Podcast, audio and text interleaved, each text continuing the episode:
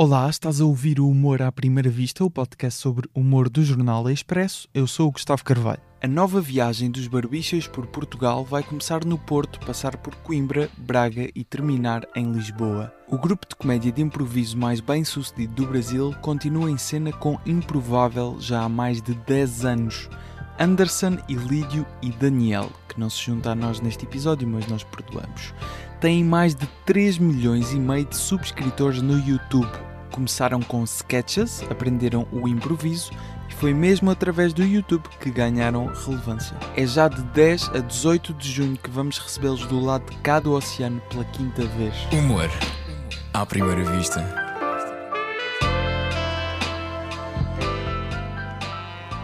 Andy e Lídio, muito obrigado por terem aceitado o convite para estar aqui. Os Barbichas vão estar eh, outra vez em Portugal. Pelo que eu estive a fazer mais ou menos contas, será a quarta, quinta vez? É isso? Um, É, sim, é a quinta? que é Quinta a vez? É a quinta Eu vez. acho que é a quinta vez. A primeira que fomos foi em 2009, 11. eu acho. 2009, ok. O- 11. Então, o Anderson está falando 11, eu acredito que é 11. Eu vou, é, eu tenho uma lembrança muito remota, eu vou checar aqui, mas eu acredito que foi 2011. Ok. Onde é, que- Pode onde ser, é 11 ou que 10. atuaram na altura? Estivemos no, no Tivoli, Ah, ok. Em Foi Lisboa. logo estive ali. foi. Foi, é, foi começo de 2011, confirmado. né? Foi, acho que fizemos só Lisboa a primeira vez. A gente foi fazer um teste para ver se, se o público nos conhecia e toparia assistir a gente. Fomos logo no Tivoli, foi muito legal, mas é, infelizmente a gente demorou muito a voltar depois. Eh, a última vez que vocês vieram também, também estiveram no Tivoli. eh, eu fui Sim. ver esse espetáculo, inclu- in- inclusive. Eh, o vosso convidado era o César Mourão. O e estava e o. Nilton era o, o MC, não é? Agora, quem é, que, quem é que vão convidar para estar convosco nestes espetáculos aqui em Portugal? Que vão ser em junho, desde dia 10 a 17. Vocês vão, vão estar cá, primeiro no Porto, depois Coimbra, Braga e Lisboa, duas datas para terminar 17 e 18 de junho. A gente chamou, a gente já teve uma experiência muito boa, porque um dos convidados que um dia, quando esteve no Brasil e também quando a gente esteve em Portugal a primeira vez, jogou com a gente, e a gente tem uma química muito boa, é o Mário Bomba, Ah, o Mário. época-. É, e, e o Mário, um dia, a gente, a gente conversou com ele sobre ele ser um mestre de cerimônias, porque a experiência também que a gente teve no, no, na primeira vez com o Newton, a gente acha importante e bem frutífera Uhum, quando um mestre de cerimônia é de Portugal. claro. Porque é ele que faz o, o link entre a plateia e os atores que estão no palco. Então, isso rende muita coisa boa para o espetáculo quando pega expressões ou termos em que é português e ainda assim a gente cada vez que a gente vai a gente aprende um termo novo. Então rola muito uma coisa de a plateia falar algo e o mestre de cerimônias fala boa. Vamos ver, vira um desafio a mais fala boa eu gostei dessa expressão Ok. vamos ver os barbichas eh, se dando mal é isso que é isso que é legal É, é- é improvisando até o tema, no sentido Até o de, tema. é, de não saber nem o que está fazendo quando, enquanto ao tema. Então, e o público, a gente se diverte muito com isso também, o que é, É um desafio o que é, que é, então. é, é que falando, falando em comédia, né? É, é quando é quando o público gosta mais da improvisação e quando a gente também está gostando. Então tem essa essa máxima, né, do, do- da, da improvisa, da comédia improvisada que é que é o é, se divertir de verdade. Não Uhum. tem é, não tem como você improvisar algo que você não está gostando e o público gostar é, é mais difícil. Então, então para a gente também é gostoso quando a gente recebe esses desafios que são, além de tudo, é, em, em em quase uma língua que a gente não compreende. Claro. né? Então, E, e É, completando, fica legal. completando o, o elenco, vai ter o Gustavo Miranda, que já praticamente é um cidadão português. Ele está participando junto com os Comédia Lacarte já há, há alguns anos, Com o César Mourão e o Carlos com Cunha. É. César Mourão e, e o Carlos, Carlos. E a, Ele, e a ele é colombiano? Ele é colombiano, Ele ele é é da colombiano. Colômbia, fez um um, um bom tempo de moradia aqui no Brasil. Certo. Aí, convidado pelo Comédia, foi para Portugal, como a maioria dos brasileiros está fazendo, né? Não, saindo. Então ele já, é, ele, era, ele já era brasileiro, já tinha deixado de ser colombiano para ser brasileiro. Brincadeira, Gustavo, você sempre vai ser colombiano, calma. A não ser que ele abriu mão da cidadania, a gente nunca sabe. temos, temos de lhe perguntar. Ele abriria a mão de uma brasileira para ser português, eu tenho certeza. e aí, agora ele está morando lá, a gente perguntou, tem disponibilidade. Assim, o Gustavo Miranda foi um dos nossos mestres, é, quem nos ensinou, que, no, que nos. Trabalhou conosco. Trabalhou né? conosco. Tra é, trabalhou a nossa improvisação, né?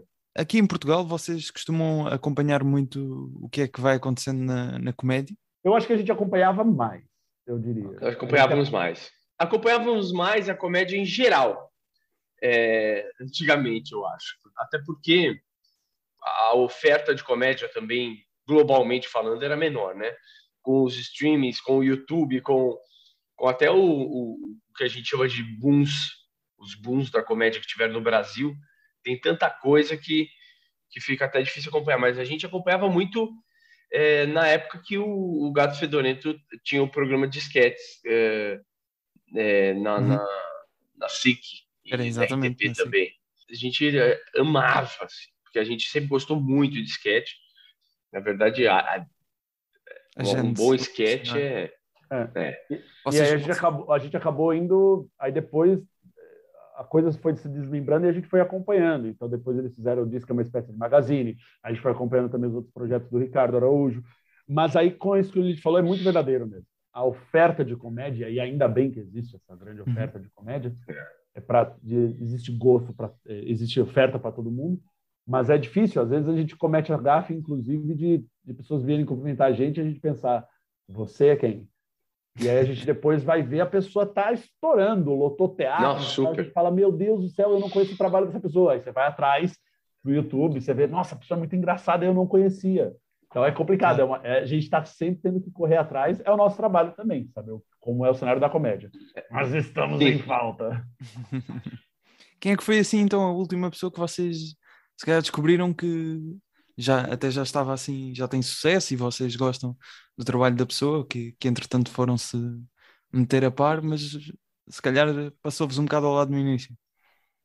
Alguém? Uh, ah, um, tem um humorista brasileiro, eu não sei se também tem um público português aí, mas tem um humorista brasileiro chamado Diogo Defante.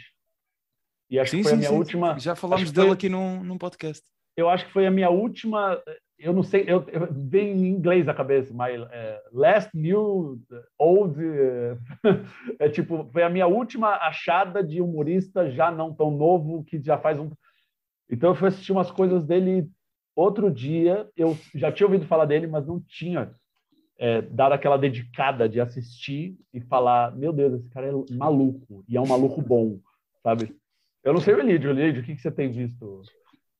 Ah, não, eu, todo dia eu encontro, todo dia encontro alguém que já tá, porque assim, se eu assisto essa pessoa no, no Netflix, é porque essa pessoa já está, claro. é, já está bombando, já está consolidada. E eu, é, eu, eu tô vendo, eu tô no Netflix aqui assim, ó, quem é? Quem é fulano de tal? Deixa eu ver. Então, é, isso está acontecendo agora toda hora, assim, comigo. E, e agora é. houve uma, um evento da Netflix no, em Los Angeles, ah, uh, da, o festival da Netflix is a Joke, e teve direito a espetáculos uh, exclusivamente de humoristas stand-up, neste caso stand-up uh, brasileiros. Sim, sim. Não foi? Foi, foi sim, o Rodrigo exatamente. Marques, a Bruna Luiz, o Maurício Meirelles, entre outros. Estão-me a faltar mais nomes. Sim, tinha a Carol Zócoli estava lá, o Ai, tinha, tinha uma galera. O que diz bem deste, deste crescimento que vocês estavam a dizer é, é bastante representativo disso. Sim, e também a, a, a gente agora está com uma sorte de ter um clube de comédia aqui em São Paulo. Então a gente uhum. abriu um clube de comédia, então a gente recebe muito desses comediantes para a gente ter noção, a, a gente aproveita uh, eh, para ter a noção de quem são essas novas figuras. Então tem várias tem várias surpresas boas e pessoas que estão aí no cenário da comédia, de clubes de comédia em São Paulo, fazendo shows. Mas e, como a gente também faz shows durante o, o, os finais de semana, então a oportunidade, às vezes, de a gente assistir amigos da comédia para saber como está o trabalho da pessoa, a gente perde também. Então a gente tem que acompanhar, às vezes, por YouTube ou Netflix ou streamings, porque ir ao show da pessoa é, impro... é, é claro. impossível. impossível. Disponibilidade é pouca. Exato. É, quando a gente conseguiu pegar uma folga de, de, de, de agenda, né? Para poder ver os outros, foi na pandemia, em que ninguém estava fazendo nada. Então, a gente não conseguiu aproveitar, né? É. E, e a comédia de improviso no Brasil, eu tenho a noção de, do vosso trabalho, mas não, não conheço mais ninguém. É, é algo que também está em crescimento com, com a, o boom que também houve de stand-up? Eu acho que menos. Eu acho que menos, menos, porque o, é trabalhoso você fazer uma, um cenário de improviso, porque o improviso, é, o próprio stand-up, você consegue trabalhar sozinho. É, não que não exista é, trabalhos de improviso solos. Existem alguns improvisadores bem mais antigos. O Omar, é, tem um, um improvisador chamado Omar Argentino, ele é da Argentina. Ele faz um, um solo maravilhoso. Mas é o Omar Argentino que, quando você entrevista grupos de improviso na América Latina, todos. É, como você começou o improviso? Ah, comecei porque eu fiz um workshop do Omar Argentino. Você vai para o Peru. Como você começou o improviso? Comecei porque ah, eu tive vontade por causa do Omar Argentino. E a gente não foi diferente. A gente fez um workshop também com o Omar Argentino. O cara é, é um monstro. Criou, junto com o Ricardo Berens e, o Marcelo Lidme. Salvignoni. O Salvignoni, Marcelo Salvignoni. Na, na Argentina, eles faziam jogos de improviso e dinâmicas de improviso já nos anos 80.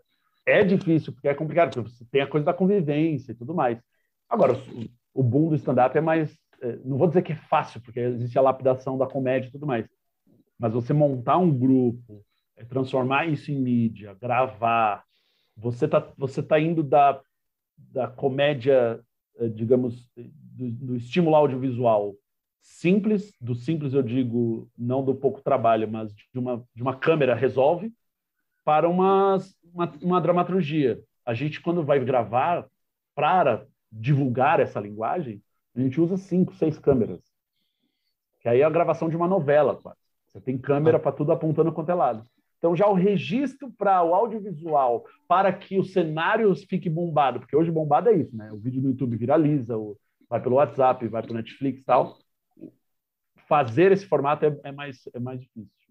A barreira é maior mesmo. E, e, e, a barreira, e a barreira, é, acho que é maior não é nem só para improviso, é, é essa questão de ser um grupo, de fazer cena. É, ter grupo é agora... chato pra caramba, é. pelo amor de Deus. E com o Anderson, nossa. então, nossa. nossa é, é, horrível, é uma família que você não escolheu, que você escolheu. Não, não, é uma coisa gira, no, nos grupos de, de comédia, é, acontece muito fazerem pausas ou depois alguém seguir assim ah, um projeto sim. mais assim. Ah, sim. Vocês, vocês chegaram a fazer alguma pausa alguma vez? Acho que não, ou, ou fizeram? Não, as pausas pausa... que a gente faz são é, para ter a qualidade de vida. Então a gente para nas datas festivas, nas férias brasileiras, claro. para dar um respiro.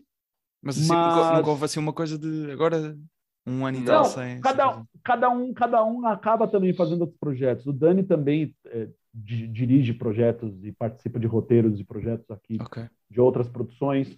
Eu gosto de fazer minhas aspirações de música o Elídio. Elídio, o que, que você faz? Eu, eu, eu trabalho com os barbichas, entendeu? Porque eu sou exclusivo, eu não fico me vendendo. Não, mas o, a, gente, a gente não. Mas o grupo é uma coisa difícil já, e a improvisação tem esse problema também, né? Claro. Que é ser grupo. Ou mesmo se a gente fizesse só sketches, ainda assim seríamos é, dos poucos grupos que fazem sketches no Brasil, porque embora seja uma linguagem de comédia que existe no mundo inteiro já desde sempre, afinal de contas é, um, é uma cena, né, uma, uma dramaturgia de teatro. É, pouquíssimos são os grupos que fazem sketches. A gente tem, inclusive, agora, vamos, a gente vai fazer um espetáculo aqui no Brasil, né, em julho, com os melhores do mundo, que a gente está chamando de o Grande Desencontro. E, e grupo de teatro fazendo comédia no Brasil, você também você vai contando que a gente conhece, fica poucos que que, que, que não que, estão brigados. Que, é, que não e que, que conseguem ter algum destaque, porque o trabalho ele é ele é meio árduo. A gente deu sorte cedo. É. porque porque é, os melhores do mundo mesmo, com, com que a gente vai fazer esse, esse desencontro, é, eles tiveram 15 anos de estrada para depois uma cena deles virar na internet e eles começarem a, a, come a, a, a ter outro. É, outro patamar de público, né? É, é outro, outro lugar no cenário. Assim. Há uns episódios uh, conversei com, com o César Mourão, um, porque ele agora também vai ter espetáculos de comédia à la carte, esteve a fazer uma série, está ah. a fazer mais Está sempre a fazer qualquer coisa. Aquele, Sim, o César tá, tá, A gente, a gente até estava tentando fazer com que ele não desse uma passadinha no nosso espetáculo dessa vez. A agenda dele está uma bagunça horrível. Entre, entre uma gravação de programa de rádio, programa de TV, teatro e, sei lá, o alpinismo, porque ele deve fazer alpinismo. tem, tem parece-me que sim. Mas, eh, mas ele vai conseguir fazer uma perninha nos vossos espetáculos? Cara? Não, não, acho que. Eu acho que não. Vez. não. O convite tá, ele se ele bater na porta do camarim e falar assim, eu tô pronto para entrar. Mas, a gente põe uma cadeira lá, põe uma cadeira, uma cadeira lá. um microfone. É se bem que eu acho que nessa altura, eu acho que o César Mourão já fez o implante e ele já tem um microfone já acoplado. É uma coisa meio Matrix. Acho que é uma coisa meio Matrix, assim, que tipo, ele só entra no estúdio, seja de rádio ou de TV, e o cara só pluga aqui e pronto, ele já está microfonado. Que é mais fácil, ficar tirando o microfone a toda hora não ia, mas, mas ele disse, quando falei com ele, que ia tentar eh, ir eh, a um dos vossos espetáculos, acho que. Ótimo. É, oh, tomara, tomara que ele baixe vocês, lá. Portanto, não sei. Qualquer Imagina, coisa, depois, eu mando-vos o cheiro em que ele disse isso e vocês podem fazer. Oh meu Deus, o que, que é aquele helicóptero? Eu... E ele desce, corta. Entrada Não, seria.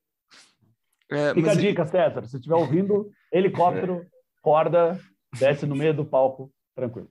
Mas ia, ia, perguntar, porque foi um, um dos tópicos que na altura falei com ele. Uh, ele dizia que ainda considerava ou ainda achava que existia a percepção sobre que, uh, o improviso de comédia ainda é visto dentro da comédia, que já é uma arte assim meio vista como menor, ainda é visto como um, um subgénero ainda menor, mais desprezado. Vocês também têm essa visão? É, eu acho que acho que depende por quem. É, porque eu acho que assim. É tudo, né? Não, não, claro, mas é porque se você considerar é, entre o pessoal do teatro, da dramaturgia, eles vão achar ah, que stand-up é menor. Ah, porque sim, sim. É um cara falando piada. Claro. Agora, se você olhar entre os comediantes, talvez eles achem a improvisação um pouco menor. Eu acho que principalmente por conta da cena americana de improvisação que é. deveria ser o contrário, né? Deveria ser. A cena americana, ó, a cena é. americana é muito vista ainda como trabalho de escola. Então, ah, que legal, você tem um grupinho de improviso, que fofinho. É, não é visto é, como. Uma... Já é uma piada, quase, né? É, não é visto como. Você vê em várias. É, mas, várias mas temos séries. muitos humoristas conhecidos e estrelas de Hollywood que começaram exatamente que vieram o Colbert. Uh... Porque é um trabalho feito é. É, na formação do ator. O próprio Keith Johnston, que é um cara da, da cena do improviso, que dá aulas no Canadá. É um Como é que se chama? Keith Johnston. Keith, Keith Johnson, ok. É. Ele, ele fala isso, de alguns exercícios que a gente joga e tudo mais, só perguntas, ele criou é, para mostrar para o ator como é ruim uma cena de improviso é, perguntar. Então você tem que agir. E, mas são dinâmicas para a formação de um ator. Né? Muitas dessas dinâmicas que nós fazemos é para formar um ator melhor. E claro, é engraçado, porque é improvisado, é feito na hora e tudo mais. Só que e, o cenário americano vê muito como uma coisa de grupo de teatro amador e como parte de um processo, uma coisa não finalizada. Então, pô, por que, que você vai apresentar uma coisa de não finalizada, um processo para o público? Eu, sei lá, não, não, nessa visão um pouco deturpada, é como se falasse: não, eu vou morar numa casa. Não está pronta, mas você tá, pode dormir aqui. Mas é muito engraçado morar numa casa que não está pronta, né? Também acho. É engraçado, mas... sucesso de público. Eu fui numa casa. Sucesso de público, é. Mas eu acho que tem isso, tem, tem uma falta de acabamento que, que para os americanos virou natural da improvisação, que faz com que o comediante médio global vá pensar a improvisação é, é aquela coisa que os próprios americanos fazem piada com, que é isso, aparece nos, nos seriados o grupo de improvisação sendo zoado, o Family Guy já, já, já, já teve episódio em que o fulano participava da uhum. improvisação. Não sei se os Simpsons até já chegou a zoar, mas é possível. Mas tem isso, porque tem essa coisa que eu odeio, das poucas vezes que assisti grupos americanos fazendo, que é um, é um Olá em Casa ruim, que é o Olá. Hello, people! Whoa! É, let's go! Everybody clap your hands! Woo! É uma coisa meio ah, acampamento, né? Parece uma é... coisa de acampamento. É, é, Meu Deus, por que, que eles estão fazendo isso? Era só, um era dos... só pedir um tema. E um dos, um dos, posso dizer, acho que um dos súditos do, do Keith Johnson, que a gente foi fazer um curso lá, no Canadá. É, o, o, caramba, o Frank, Frank Totino, ele veio um dia para o Brasil assistir. E ele assistiu o nosso espetáculo, assistiu o espetáculo do, do Márcio Balas, que também é nosso mestre aqui, que faz espetáculos de improviso. E ele falou: Nossa, o acabamento de vocês é muito bom. Vocês usam a luz, vocês usam o som, as luzes mudam. É um show mesmo. Porque é um tratamento que a gente dá para o espetáculo para ser um espetáculo teatral de fato. Lá a gente assistiu um ou dois espetáculos de improviso que é acende a luz do teatro, aqui tiver, e vai. E as pessoas estão com a roupa que vieram da rua, pedem uma palavra, fazem as cenas. É engraçado, o pessoal é super talentoso, mas é isso. E acabou. Tchau, obrigado, gente. E eles saem junto com o público, assim, para ir embora. Então, tem essa coisa que o Liv falou do, do, não acabamento, que faz parte desse cenário. Você, vocês, depois do, dos vossos espetáculos, mais o, o Improvável, que é o espetáculo que vocês já fazem há, é, mais de 10 anos, são 12 anos, acho. Uhum. Ou mais. Vai fazer 15. 15, vai 15, fazer. 15 anos. Então. É. 15 ele é anos é de novembro de 2007. Exato. É isso, 2007. Novembro desse ano faz 15 anos. 15 é que a gente parou na pandemia, né? Esses dois anos aí, esse ano e meio. Mas conta. Mas, é, é... mas, mas quando, depois de vocês fazerem esses espetáculos eh, no final, eh, seja mais à base de jogos, de, de improviso, vocês são muito analistas sobre o que fizeram, pensam muito sobre este momento não correu bem, uh, se pensam, ah, fizemos isto na. Estamos no, no, sábado, na sexta, fizeram, fizemos o mesmo jogo e correu muito melhor do que aqui, estava tudo alinhado e hoje isto não correu bem. Como é que vocês são depois de, de espetáculos? Eu, eu, eu acho que uh, já passamos por diversas fases, né? Ao longo de 15 anos. E uma das coisas que maturidade do improvisador, né? Traz é você saber que a vida tem altos e baixos, mas assim, a gente costuma dizer que a gente treina improvisação até hoje.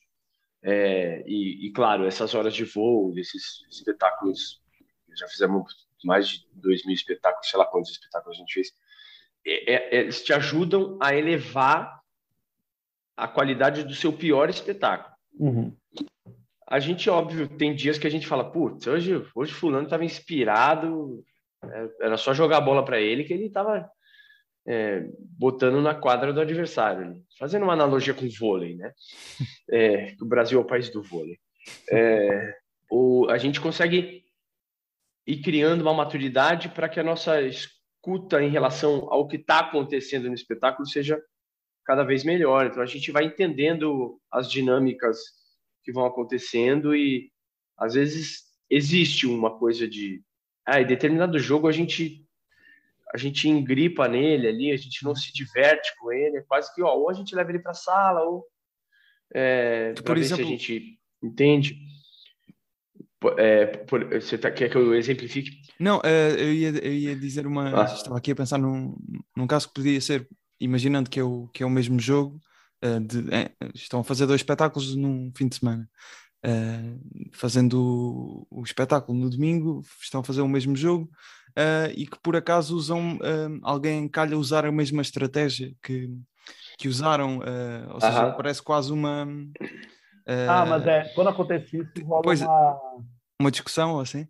Não, não é uma discussão, mas então. a gente porque eu estava é. a pensar, o César dizia, dizia isso quando, quando falei com ele, que às vezes alguém ia para um, uma estratégia, um, um mesmo caminho. lado que tinham usado, o mesmo caminho que tinham usado e ficavam, depois discutiam nos bastidores. Sim, é normal porque também existe uma coisa de você querer não só jogar para o público, mas jogar para a pessoa que está jogando com você. E, e num dia a piada ou o caminho que você escolheu deu certo. Só que a gente se policia para não tentar usar o mesmo caminho, para ser uma coisa presa. Exato. Porque deu, deu certo por causa da espontaneidade.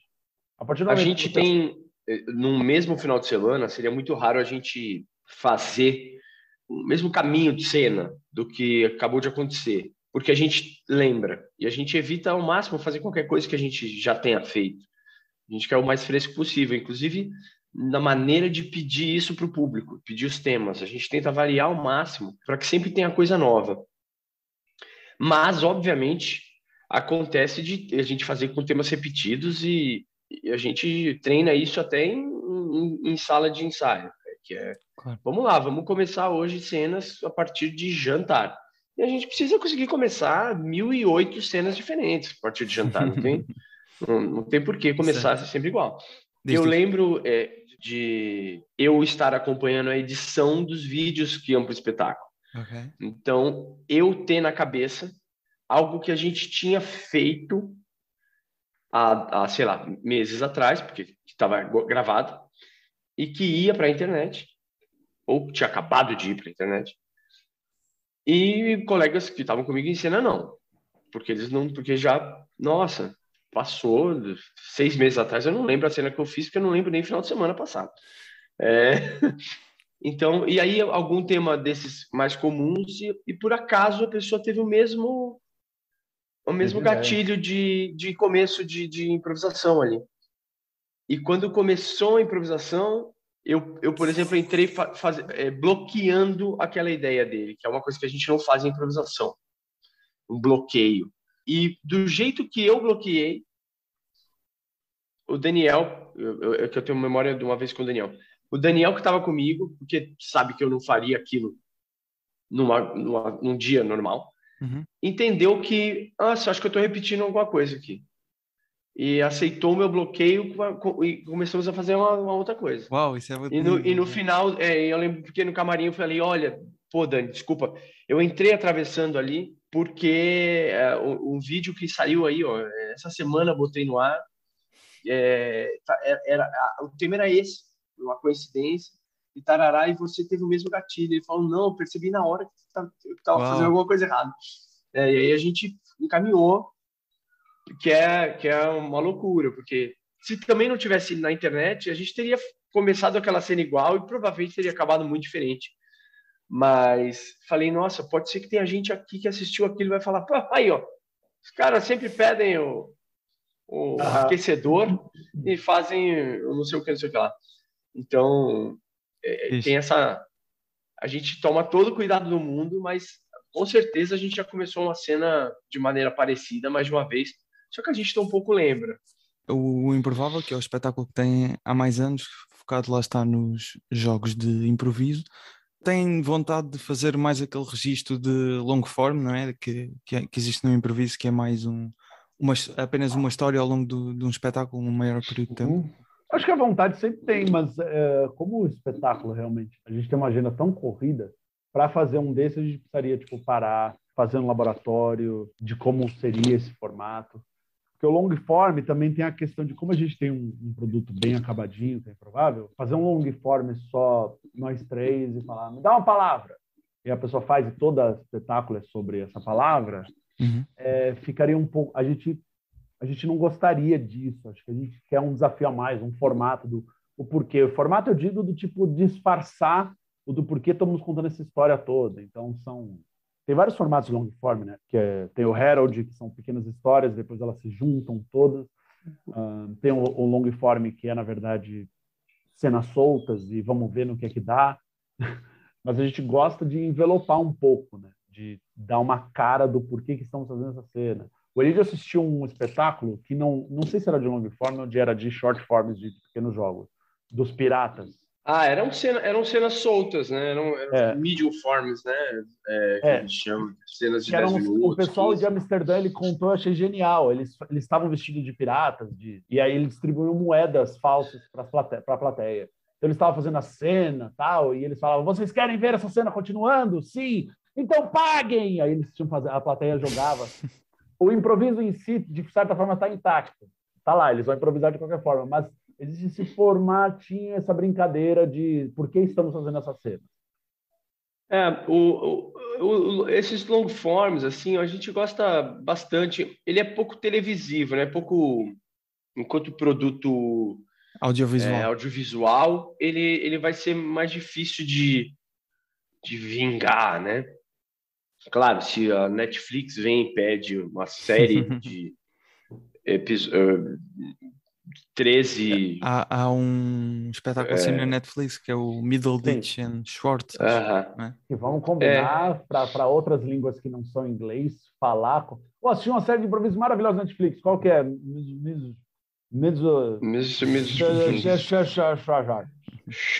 Slicks. Mas é, é isso. Mas... Esse, esse é um bom exemplo. Esse é um bom exemplo de, de, de long form. Exato. Em que eles pegam uma informação no começo e é, e é essa e é essa a questão de como fazê-lo, né? Como transformar isso. Lá eles são é bem o formato americano mesmo de como é o long form. São os dois clean total. Eles começam a fazer uma entrevista com a pessoa e falam, ok, vamos começar. E fazem. Esse diria, é, não vou dizer que é o básico, mas vou dizer, é o básico. é, mas é que eles, eles são habilidosos e têm uma sincronia muito boa ali, uma é maravilhoso, é maravilhoso. Tal, que que, que isso passa, fica legal depois no, no, no vídeo também. Mas entre fazer, criar um produto, é, mercadologicamente falando, para a gente é estranho pensar isso como um objetivo agora. A gente está aguardando para o é, momento é, em que a gente se separar. Essa é uma boa, hein? Quando a gente é. separar, e aí vai falar é, barbichas, a reunião. E aí a espetáculo. É.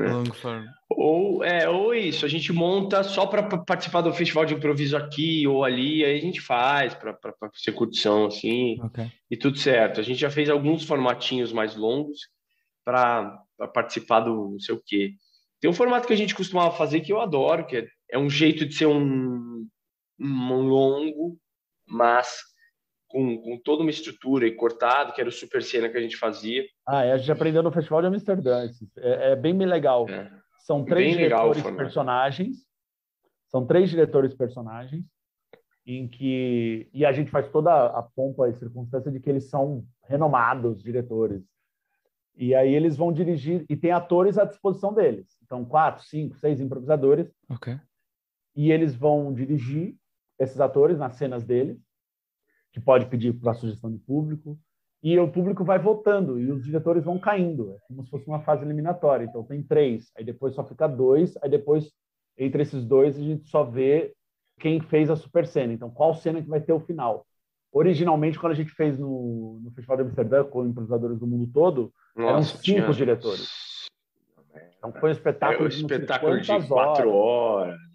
Aqui a gente acabou adaptando para três, aí a gente nós fazíamos os diretores a partir de personagens. Isso fica muito legal porque tem, a, tem as brincadeiras dos personagens, tem o que o personagem é, agrega, né? Então você vai fazer um filme de, de esporte, né? A gente fala filme, né? Mas é a cena. Ele ia fazer um filme de, de, de boxeador porque ele era um boxeador. Então aí ele fazia, o outro fazia um, um filme policial, porque ele era mafioso. E aí, aí o mafioso ia se dar bem no final, porque ele queria. Era um, era um, triplo, era mafioso. Era um triplo desafio. Tinha o desafio de ter a interação com os atores, ter a, a, a criação do personagem cômico, né?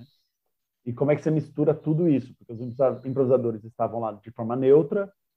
É, eu falei três desafios, né? Não falei Falei só dois. Fala múltiplos desafios. E, e, múltiplos desafios, depois ser dito. É, é múltiplos okay. é mais que um, né? é, Acho que zero é múltiplo de tudo também. Então, se falar Pronto. múltiplos, pode ser nenhum desafio, pode ser nenhum. É zero é múltiplo. Fizemos um formato que não tinha nenhum desafio. Pronto. É, era ótimo, era ótimo.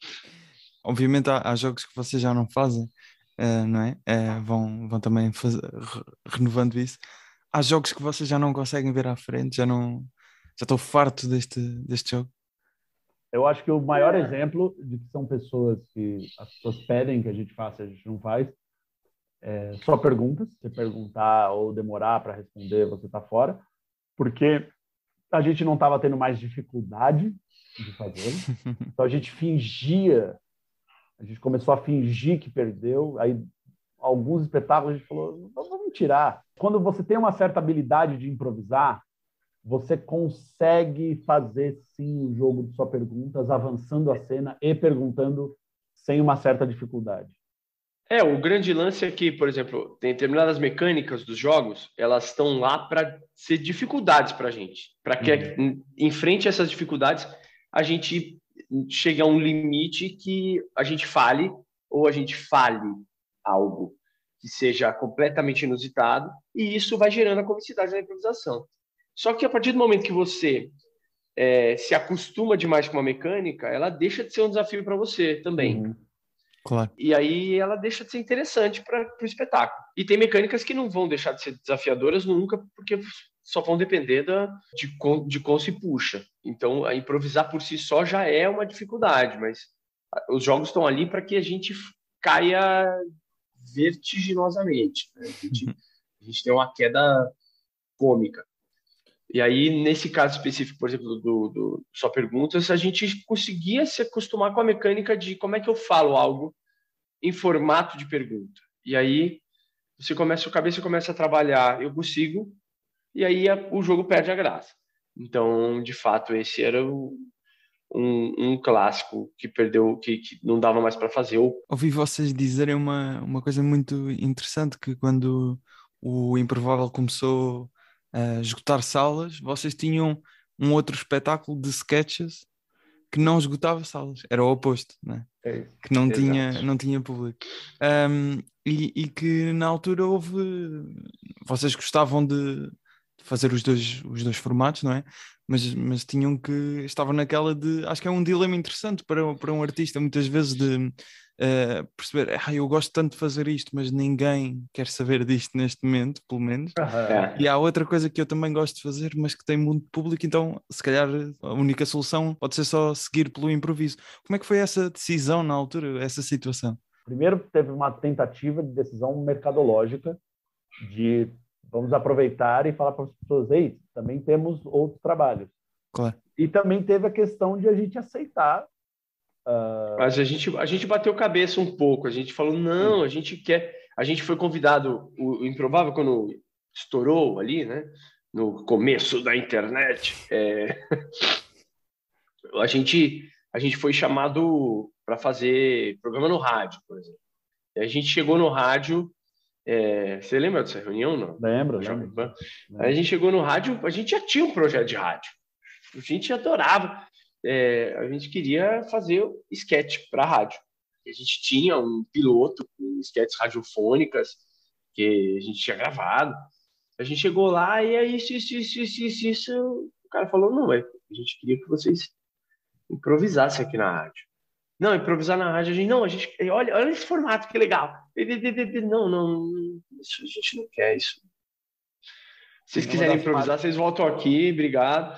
É, pô, galera, não sei o que, a gente botou o espetáculo. Aí a gente falou, não, vamos gravar o espetáculo, botar na internet, que aí as pessoas já estão acompanhando Improvável, vão ver, isso aqui vai gerar demanda para esse outro espetáculo. E gravamos, e, e, os vídeos com visualizações boas, não é, ruins. Vamos fazer espetáculo para ver para ver que não, ué, o povo não está comprando, que nem compra para Improvável. O que está acontecendo?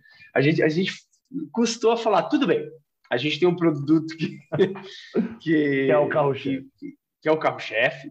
E a gente vai trabalhando aqui o, de pouquinho quando, quando a gente tiver muita vontade, ou tiver uma inspiração para fazer um negócio diferente. Então. É, eu me, sinto, eu me sinto Mick Jagger aceitando é. que as pessoas querem assistir Satisfaction. Eu, não, eu não me sinto tanto, eu acho. É. Você, mas você consegue imaginar o Mick Jagger falando para a banda, mas essa outra música, as pessoas falando, não, eles só querem ouvir sério, essa música ninguém gosta, mas porra, você lembra a gente compondo, foi incrível, mas ninguém ouve. Mas, mas nessa altura vocês estavam estava-vos a dar mais prazer os sketches do que o improviso? Ou isso não, não era? Acho que não tocava no prazer. Eu acho que a gente gostava de fazer as duas coisas. Uhum. É, gente... é, eu acho, eu acho até que na época porque a gente é, fazia sketch há mais tempo e a gente improvisava. Nós éramos, é, ali, a gente começou a fazer espetáculo em 2007, a gente começou a improvisar uma semana antes de fazer o espetáculo. Então, Aquela semana, claro, dois... de formação. É, foi, foi, foi, exatamente isso. Não é, não é bonito dizer, não é bonito dizer, mas nosso preparo foi de uma aula de improviso. E, ai, vamos fazer. Com um ano de improvisação, dois anos de improvisação, éramos improvisadores inexperientes mesmo, jovens, porque a gente fazia isso há pouco tempo. Então a gente a gente a gente é muito autocrítico também. Então eu acho que a gente tinha uma coisa de achar que o, o trabalho que a gente tinha nos esquetes era melhor do que o uhum. trabalho que a gente tinha na improvisação. Ah. Se fosse, se a gente conseguisse comparar eles é, na mesma régua. E, e com o tempo a gente foi aperfeiçoando também a improvisação e foi, e foi criando gosto mesmo. Na real, no começo a gente já se apaixonou por improvisação, mas foi, foi achando que tava, o espetáculo estava ficando bom. A gente tinha muita autocrítica também. E a gente queria mostrar para o público esse material que a gente tinha, que a gente já considerava bom. É, olha, isso aqui a gente já acha bom. Não, bom é esse aqui. Ah, não, esse ainda não tá bom. É, Como eu disse, é... Jagger. não, o Mick Jagger não acha que o X Faction não é bom. Como é que surgiu, como, como, é que surgiu a ideia de, na altura, colocar os vídeos dos vossos jogos no, no YouTube? Porque isso catapultou imenso o espetáculo, não é? é foi só uma forma de divulgar o trabalho, para conseguir espaços em, outros, em datas em outros teatros. A gente só botou no, no, YouTube, como também botamos em outros players de vídeo que existiam na época. Okay. O YouTube é era só mais um deles. Na época, inclusive, tinha o Google Vídeos, antes do Google comprar o YouTube. YouTube.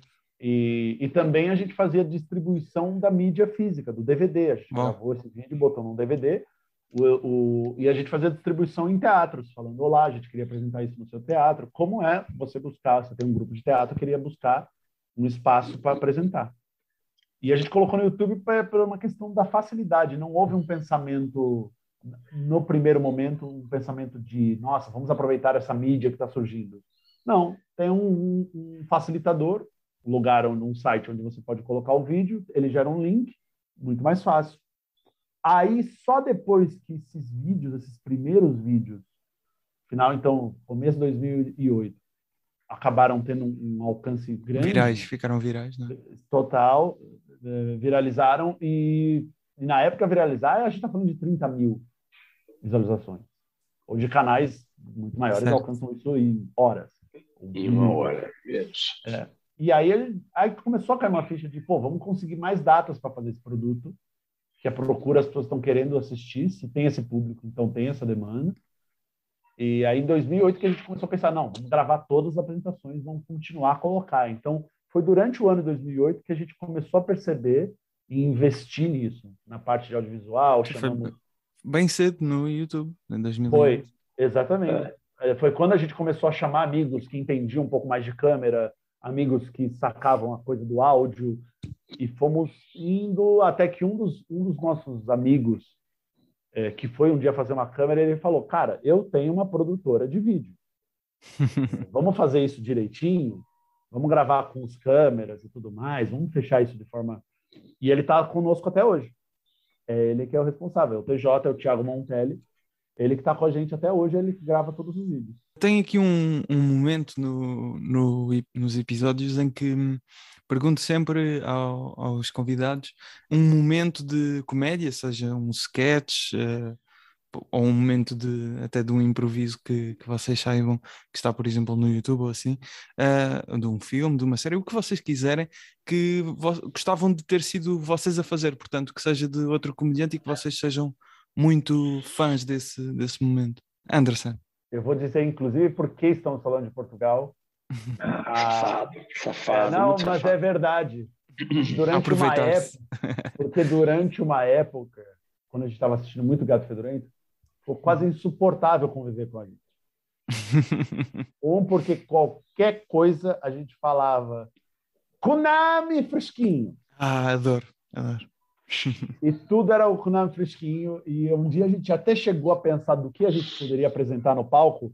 A gente falou, a gente teve a audácia de falar e se a gente fizesse uma noite assim? Porque a gente já teve essa audácia, a gente já fez no começo da carreira, fez sketches do Python. Uhum. É falou, isso aí, na maior. Há é, alguns, maior. alguns no YouTube. É, exato. E a gente falou, e se nós fizéssemos também uma noite e a gente fazendo sketch do gato? Adorei.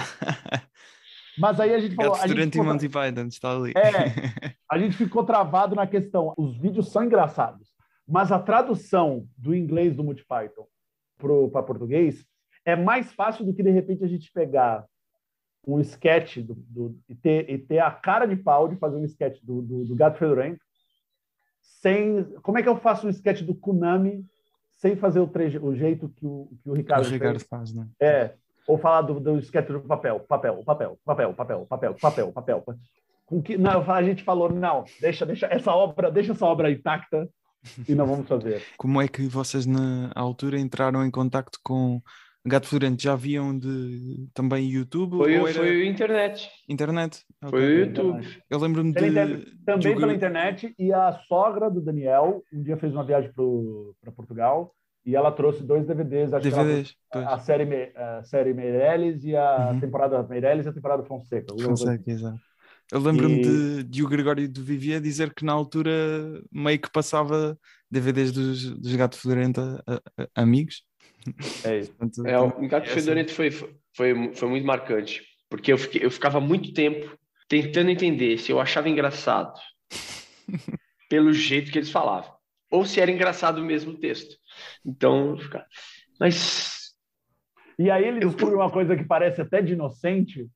Quando fizemos a viagem para Portugal em 2011, a gente falou: ah, não, é, é, é- é por causa do texto mesmo, porque eles falam português de Portugal. Então, o jeito, o jeito que está o jeito que tá no sketch é o jeito falado na rua. Maravilha. É que parece mesmo ameixas Só podres. que não é Konami, Konami.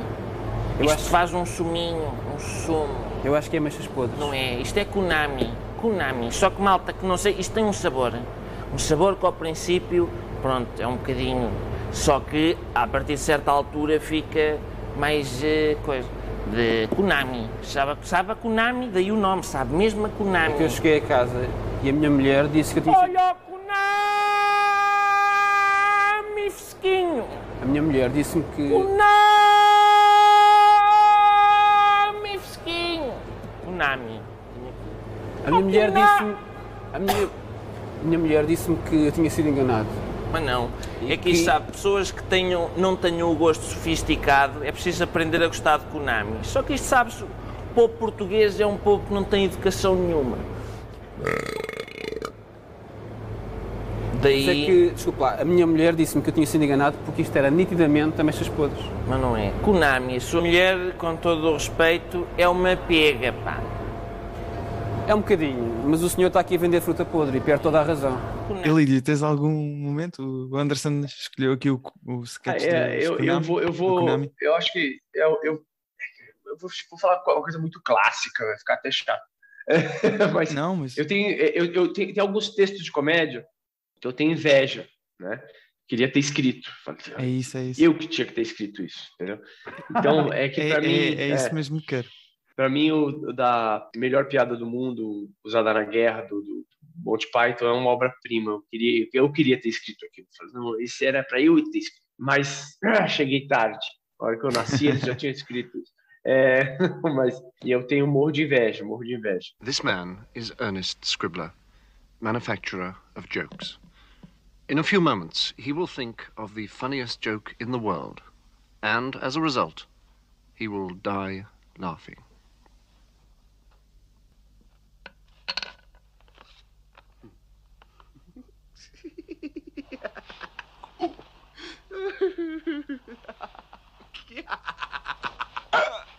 It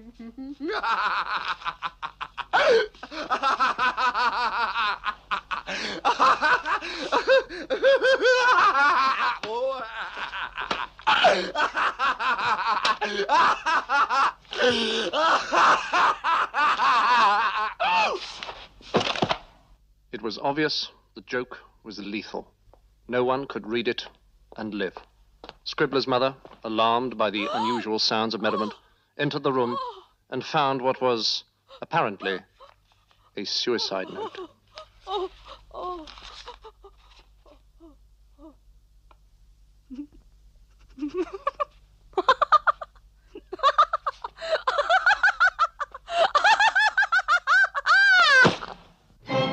Há assim algumas ideias que vocês tenham tido e depois foram ver e ah não, pera, isto já foi feito de Ah, eu não, eu não Exato. conseguindo lembrar de nada muito fresco aqui agora, mas isso acontece, isso acontece sempre, né? Pois. Porque É principalmente a, a, a, umas piadas que são. A galera, o pessoal do stand-up com certeza passa por isso Claro, claro. é, diariamente, porque como eles também trabalham com, com coisas factuais, né? Eles vão pensar a mesma piada que a outra pessoa está pensando. São as oito pessoas pensaram aquela mesma piada. Porque a Quando a estrutura tá- cômica se encaixando no, no que está acontecendo, né?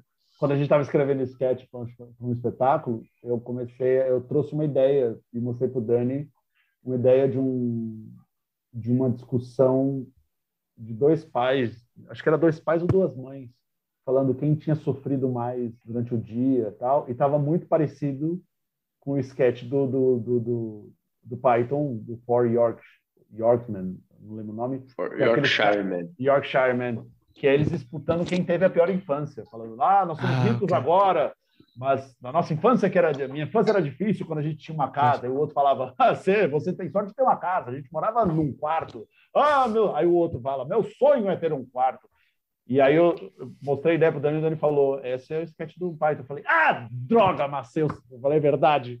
Esqueci. Isso é muito que- comum. É muito comum. O cérebro trai a gente de uma forma de, nossa, que ideia aí, genial. É, mas, mas e também tem uma, tem uma coisa que é, não é nem de plágio, não é, nem, é, é de Não, claro, é determinadas mesmo estruturas, raciocínio. é, determinadas estruturas cômicas é, que, que se encaixam em, em, em coisas comuns da sociedade, é isso. Disputar quem, que- quem, disputar quem tá pior, né, é uma, é uma identificação que a gente vê desde o, desde o colégio, quando você chegava e falava, nossa, eu dormi só cinco horas essa noite. O cara do lado já vinha. É, eu dormi quatro e acordei no meio para fazer xixi. E aí, pronto.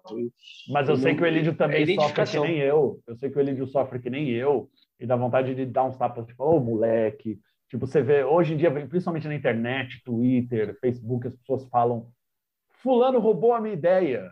Olha o meu post, é uma piada, tipo, a pessoa faz uma piada básica, uma, uma observação jocosa, Uhum. e aí a pessoa, aí alguém outro também faz, porque, sei lá, aqui em São Paulo, por exemplo, está acontecendo isso. Da semana passada para cá, houve uma queda muito abrupta de temperatura.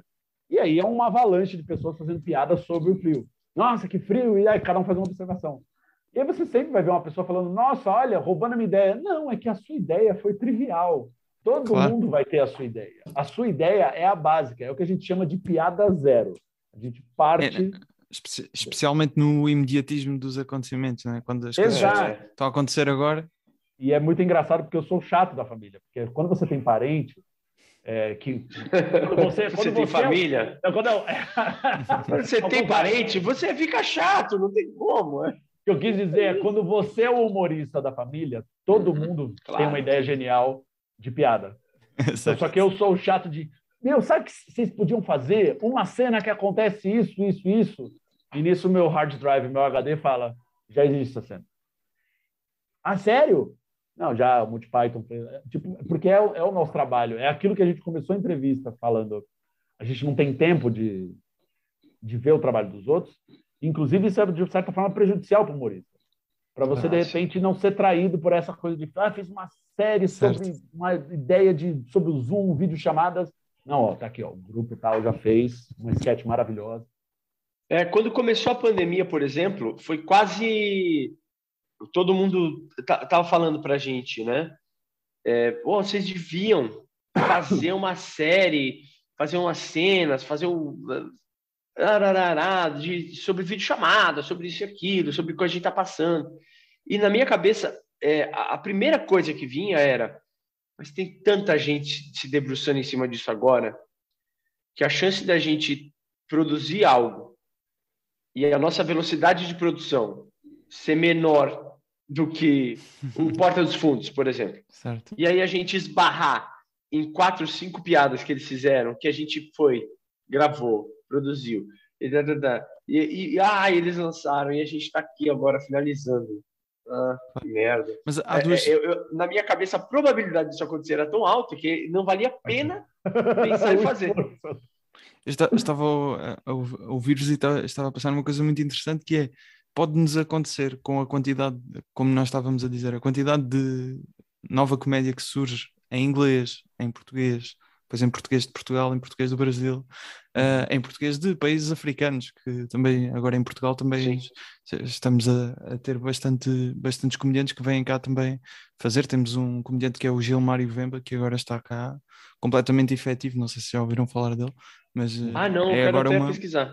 É uma é, é, é, a mais recente estrela da comédia portuguesa, diria. Ah, que legal. e, Desculpa, é muito, eu vou te. Eu, Gilmário? Gilmário Vemba. Gilmário. Gilmário é tudo junto. Ah, tá. Gilmário Vemba. Apareceu, não, apareceu. Eu escrevi separado, apareceu rapidinho. Ah, tô vendo. E, tá e, estava a pensar, se calhar nós estamos, podemos estar a perder eh, comédia tão boa como os Python, que nós sabemos que existe, mas nós não, se calhar ainda não chegámos até lá. Podem ser ah, pois é. uma coisa de, não, de nisto, com não é? certeza. Certeza. E, é, e pode ser, pode ser que é, a gente perca para sempre, não é que vai, vai, vai acontecer. O sketch cômico hoje ele, ele teve um, uma valorização recente com Porta dos Fundos, assim, mas voltou a, a dar uma acalmada, né? Bastante, não é? Então talvez uma nova onda aí de um grupo traga um, um, um lugar diferente da comédia como, como uma coisa mais nonsense, né? Tenho gostado muito de, de uns, são três um, eh, humoristas americanos, também novos, devem ter 20 e tais. Eles estão agora a fazer para o Saturday Night Live. Eles começaram uhum. todos no TikTok, portanto, é, lá está. É, onde agora a rede social que está, está na moda, que é os Please don't, Please don't, Destroy. Chamam-se assim, chama, Please Don't Destroy. Pá, são muito, muito engraçados os três. Eu boto menção honrada que você falou do TikTok. Uhum. Eu vou saber o nome do, do cara que faz o. É, é uma série de vídeos do ah. TikTok ah. que ele fala como se fosse um vendedor da. Do que é? Ai, como é que é o nome dele? É, não sei, mas ele tem sempre esses vídeos com aquela música intensa por trás, é. né? É, não, não estou a ver o nome também. Eu vou, eu vou, eu vou, vou descobrir. ok. E a perguntar também, é, já mencionámos eh, bastantes referências vossas, se há alguma que vocês tenham, mesmo que seja de, de improviso, que seja, por exemplo, um, algum, algum espetáculo que vocês tenham visto ao vivo que vos tenha marcado, ou mesmo algum grupo de comédia de improviso que seja a vossa maior referência? Eu acho que eu, o que foi marcante para mim foi ter tido a oportunidade de ter ido para Londres assistir o Multi Python ao vivo. Ele está falando improviso, improviso. Ah, de improviso? Desculpa, eu estava procurando comediante. É... Ele não ouviu nada e resolveu responder. Você prestou atenção nisso? Ah, mas, mas, interessante na mesma. Conhecer o Monty Python é, é uma história interessante. Eles improvisaram tudo igualzinho os sketches, muito louco. ah, algum de improviso que a gente assistiu ao vivo, eu acho que no começo, assim, quando a gente assistiu os grupos da América Latina, que estavam fazendo isso de forma muito forte no cenário do que a gente estava, estava rolando aqui na América Latina, foi meio que um choque, assim, ver as pessoas tão avançadas e as cenas e eles tendo uma química que a gente estava batalhando para ter. Nossa, a, mesmo a gente tendo um pequeno contato, um ano durante um ano fazendo improviso, mais ou menos, a gente ter contato com o grupo e falar, nossa, como é que o outro sabia o que o outro ia fazer? Coisas que hoje o público pergunta da gente. Nossa, como é que você sabia que o outro... É química, é muito tempo trabalhando junto. Eu acho que todos os grupos da América Não, Latina... É... Eu lembro de espetáculos que me fizeram ter outras visões sobre improvisação. Então, uma vez que eu assisti o espetáculo do Complô Escena, que é um, que é um grupo mexicano, é, um espetáculo chamado Humor Mierda. É, não, não, tem nem muita comédia no espetáculo. É um espetáculo que eles, que eles fazem uma improvisação que é quase não cômica, assim. Eu falei, ah. uau, como eles conseguem trazer uma, uma densidade aqui improvisando. Eu achei muito legal de ver. E quando, quando eu tive em Amsterdão, o festival, a primeira vez que a gente participou, é, foi 2011 também, final de 2010. Eu, lembro porque, na verdade, a gente esteve nesse festival e depois fomos a Portugal apresentar. A gente aproveitou as coisas. Uhum. É, nossa primeira ida. E lá a gente teve mais uma portinha da improvisação que abriu, assim, aí a gente teve contato com espetáculos de formatos diversos, assim. Eu, eu lembro de um formato que tinha um improvisador é, belga e uma improvisadora japonesa que se encontravam só em festivais e faziam um espetáculo que eles tinham montado porque eles se encontravam em festivais. Uau. Que eram os quatro, as quatro estações do amor. Era um casal, que eles improvisavam como o casal se conhecia, qual era a dinâmica do casal, mas que eles passavam pela, pela primavera, o verão, o outono e o inverno do relacionamento. É, e era isso. E, e, o espetáculo em si, o que eu assisti, eu, eu, eu, eu lembro de, até porque eu pude falar com eles, não foi um bom espetáculo, mas a estrutura e a desculpa para fazê-lo era ótima. Então, a premissa. É, então, então o espetáculo deu uma marcada, fiz que legal, você, você, você ter essa possibilidade, a improvisação é legal por conta disso. Ter essa possibilidade de você encontrar um cara que mora a 8 mil quilômetros de você e falar, ó, oh, vamos fazer um espetáculo que é assim, assim, assim, a gente improvisa e bora, bora, vamos. Isso é, isso é muito legal. Isso é uma das coisas mais legais da improvisação. Estava aqui a procurar Anderson e o comediante do TikTok chama-se Scott Sides. Isso. Esse mesmo. Podem procurar no Esse TikTok. Acho que, ele, acho, acho que ele também faz uh, stand-up. É, é, aquilo, aquilo responde sim a pergunta do que ideia que você, você queria ter tido. É simples, é bem feito, é bem executado, os textos são maravilhosos, cabe no formato TikTok maravilhoso. Você já viu ele? É um cara Scott. que fala. É, Scott Size é tipo é um cara que faz videozinhos do TikTok fingindo que ele é um vendedor da IKEA ou de outra, dessas lojas de departamento. Está chateado. E que está chateado pra caramba e ele faz as pessoas falando: "Ah, mas o desconto acabou, o desconto acabou semana passada. Será que você não pode prorrogar?" E ele vira para a câmera e fala: "Você tá, tá achando que eu sou louco?" Tá achando... É muito e aí entra uma música pesada e é, é um texto primoroso, é maravilhoso. No TikTok tem tanta gente que hoje que faz, né? Um muda, muda, muda o fundo e, certo. e ele é ele é funcionário do, do lugar ou está visitando o lugar que eu já me perdi já. Eu só vejo de canto de olho quando a minha esse é um ótimo tá slogan pro, Esse é um ótimo slogan para o TikTok. TikTok, eu já me perdi. Sim, sem dúvida. Eu já não sei o que faço, o que faço aqui. Eu normalmente pergunto sempre aos convidados como é que eles conheceram o Ricardo Araújo Pereira, porque hum, o Ricardo é um, maior, das maiores figuras da, da, comédia nacional e as pessoas ficam sempre. não sabem como reagir quando o conhecem. Vocês têm algum, alguma referência para vocês que também não souberam reagir quando o conheceram? O Ricardo Araújo Pereira. Sério? como é que conheceste o Ricardo Araújo Pereira? É, de referência, é o, o Jô Soares aqui no Brasil. Ah, é, eu acho que eu nunca, nunca tive a mão tão gelada, mas, mas porque a gente foi é... entre... Ah, foi, foi quando é, foram ao programa, então. Fomos entrevistados, Sim. é. Sim, o primeiro, é, acho nossa... que a gente estava muito nervoso e cometemos, e, e, os assuntos se juntam. A gente cometeu o erro também de querer vender um grupo de sketch. sketches. A gente levou sketch tal, e queria fazer sketch. É, foi exatamente esse momento. A gente estava é, a gente estava no, no começo, né? Estava no começo e já no Jô Soares. É, e, mas só que a gente tinha tido esse, esse claro. essa alavancada.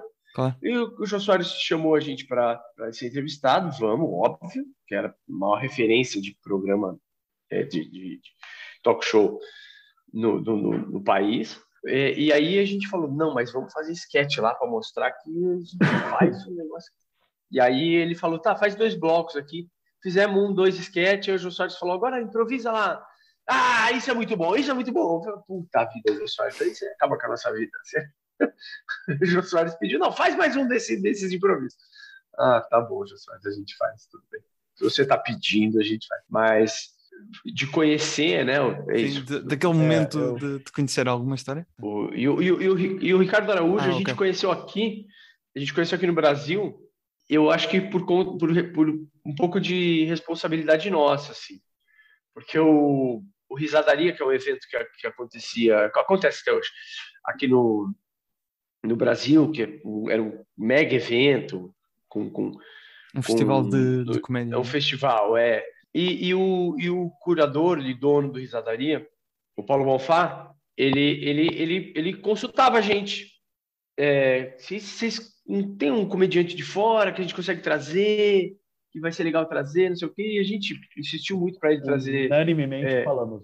Unanimemente falamos, ó, oh, o Ricardo Araújo, traga ele, ele, ele é então foi, ele, vocês ele, é que foram os ele, é responsáveis, então. Então, a gente não sabe o quanto. Não, não. A gente não sabe o quanto que a gente foi responsável por ele vir. mas a gente, a gente foi um dos nomes que a gente martelou para ele. E aí, uma bela edição lá com a presença de Ricardo Araújo Pereira. E a gente estava no, no, no, mesmo, na mesma noite de inauguração, fazendo uma, alguma cena lá. E aí, talvez tenhamos conhecido naquela oportunidade, porque a gente mesmo pediu, falou: Olha, Paulo, eu acho que o Ricardo é legal. Hein? Mas o, ele eu, eu acho que... que ele foi duas vezes, não é? O Residaria. Foi, foi, foi. Voltou depois, porque a primeira vez ele veio foi, foi um arraso, ele fazendo stand-up, porque ele, inclusive, Exato. falou: Não, eu nem faço. Exatamente. É, ele nem fazia. Eu, tô aí, eu falei: Ah, vou fazer, testar um negócio, e o texto dele estava incrível, né? Que é esse problema desse pessoal bom, né? Eles vêm testar o um negócio. Anderson, alguma história de, diferente do, do Belídio? Ou... Eu acho que foi um pouco do Jô Soares também é, eu estava é, nervoso porque conseguir uma entrevista no Jô era algo, caramba, é o lugar. E aí as pessoas tipo, botavam pressão, caramba, você é no Jô, e você tem que se preparar, aí você tem que fazer a entrevista e lado assim, e divulga logo no começo, não divulga depois. E não, sei, e não o número, bota o primeiro número que vocês têm mais bombado. Na, e era muita pressão de ou é agora, ou é tudo ou nada.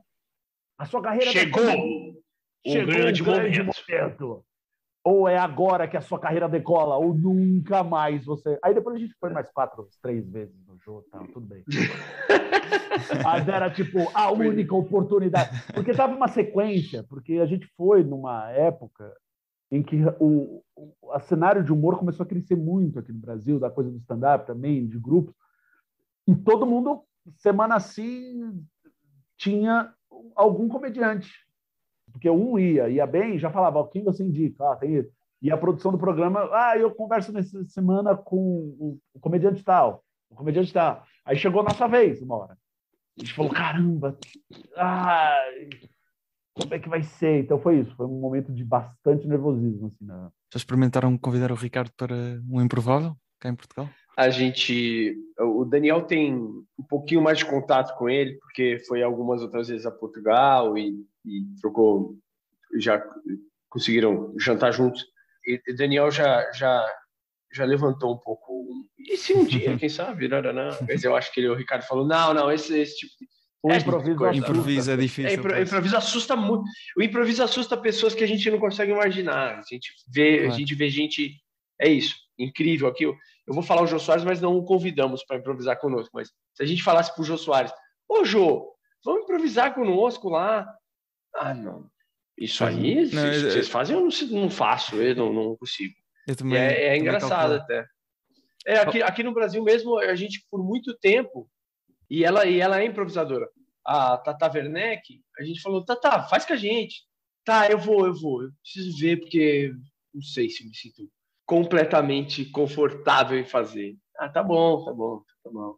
E ela, e ela, e ela, e ela estudou improvisação é, é maluco, porque a improvisação tem essa coisa também do. Pode ser, sim, que, que não, não seja um incrível o dia que você está fazendo. É normal, acontece.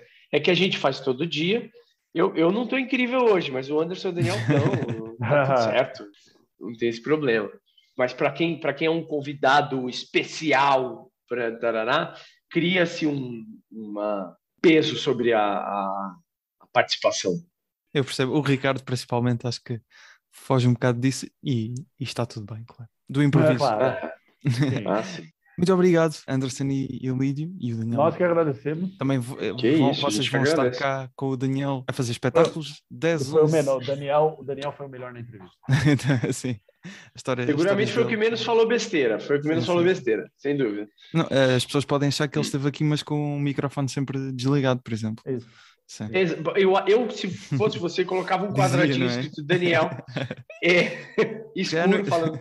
Em breve, Daniel vai abrir a câmera aqui, vai falar alguma coisa. Espera aí, ele está aqui. Não, mas isso é. tinha, muita, tinha muita graça ter feito isso no início, por acaso. mas 10. 10 mas agora vai dar muito trabalho, né? Edição isso dá muito Exatamente. Olha, não vale a piada que a gente não interagiu com o Daniel. Sim, exato. E Daniel, o que é que achas? Depois uma pausa um bocadinho, qualquer coisa. Ah, muito bom. Tinha sido. 10 e 11 de junho no Porto, 12 de junho em Coimbra, 15 de junho em Braga, 17 e 18 de junho uh, no Tivoli, em Lisboa. Os Barbichas e vão ter convidados, como já disseram. Aproveitem. Uh, muito obrigado. A gente que agradece, a gente que agradece. Obrigado. You think I own this business? You think I own IKEA? I'm a part time employee halfway through a two week notice. I don't give a shit. I'm telling all my friends not to shop here. Tell them. You think I want five other yous running around the store? Have them call me, I'll tell them. Think you hate this place more than me? I work here. I know the sale ended last week, but can I still get a discount? Do you hear yourself? We can't go backwards. Time marches on. You want the sale from 15 years ago, too? When's it end, Diane? You want that price? You're gonna have to go through the quantum realm with Ant Man. Do you know how much money I spend here? More than you should. The meatballs ain't that good. Save your money. End my time. Doesn't matter how much you spend here. We don't thank our donors. This isn't PBS. Every time I come here, my order gets messed up. Then stop coming. Make my day. Every time you come here, your order's messed up. Sounds like you're making the mistake. Look inward. You're ordering the wrong shit. I'd like Obrigado por ouvires. Segue-nos no Instagram, os Barbichas em Cia Barbichas, eu em Gustavo Rito Carvalho e o podcast já segues, humor à primeira vista ponto podcast. Também estou no TikTok com excertos em vídeo dos episódios em Gustavo Rito Carvalho. A apresentação, produção, edição e pós-produção de áudio são feitas por mim. Jingles do Ruben de Freitas e do Luís Batista, com voz do Tiago Filipe e do Rui Mirama. A ilustração é do Nuno Amaral, o logótipo é do Nuno Amaral e da Vanessa Garcia. Obrigado por ouvires. Estou aqui quinzenalmente às quintas. Até um dia.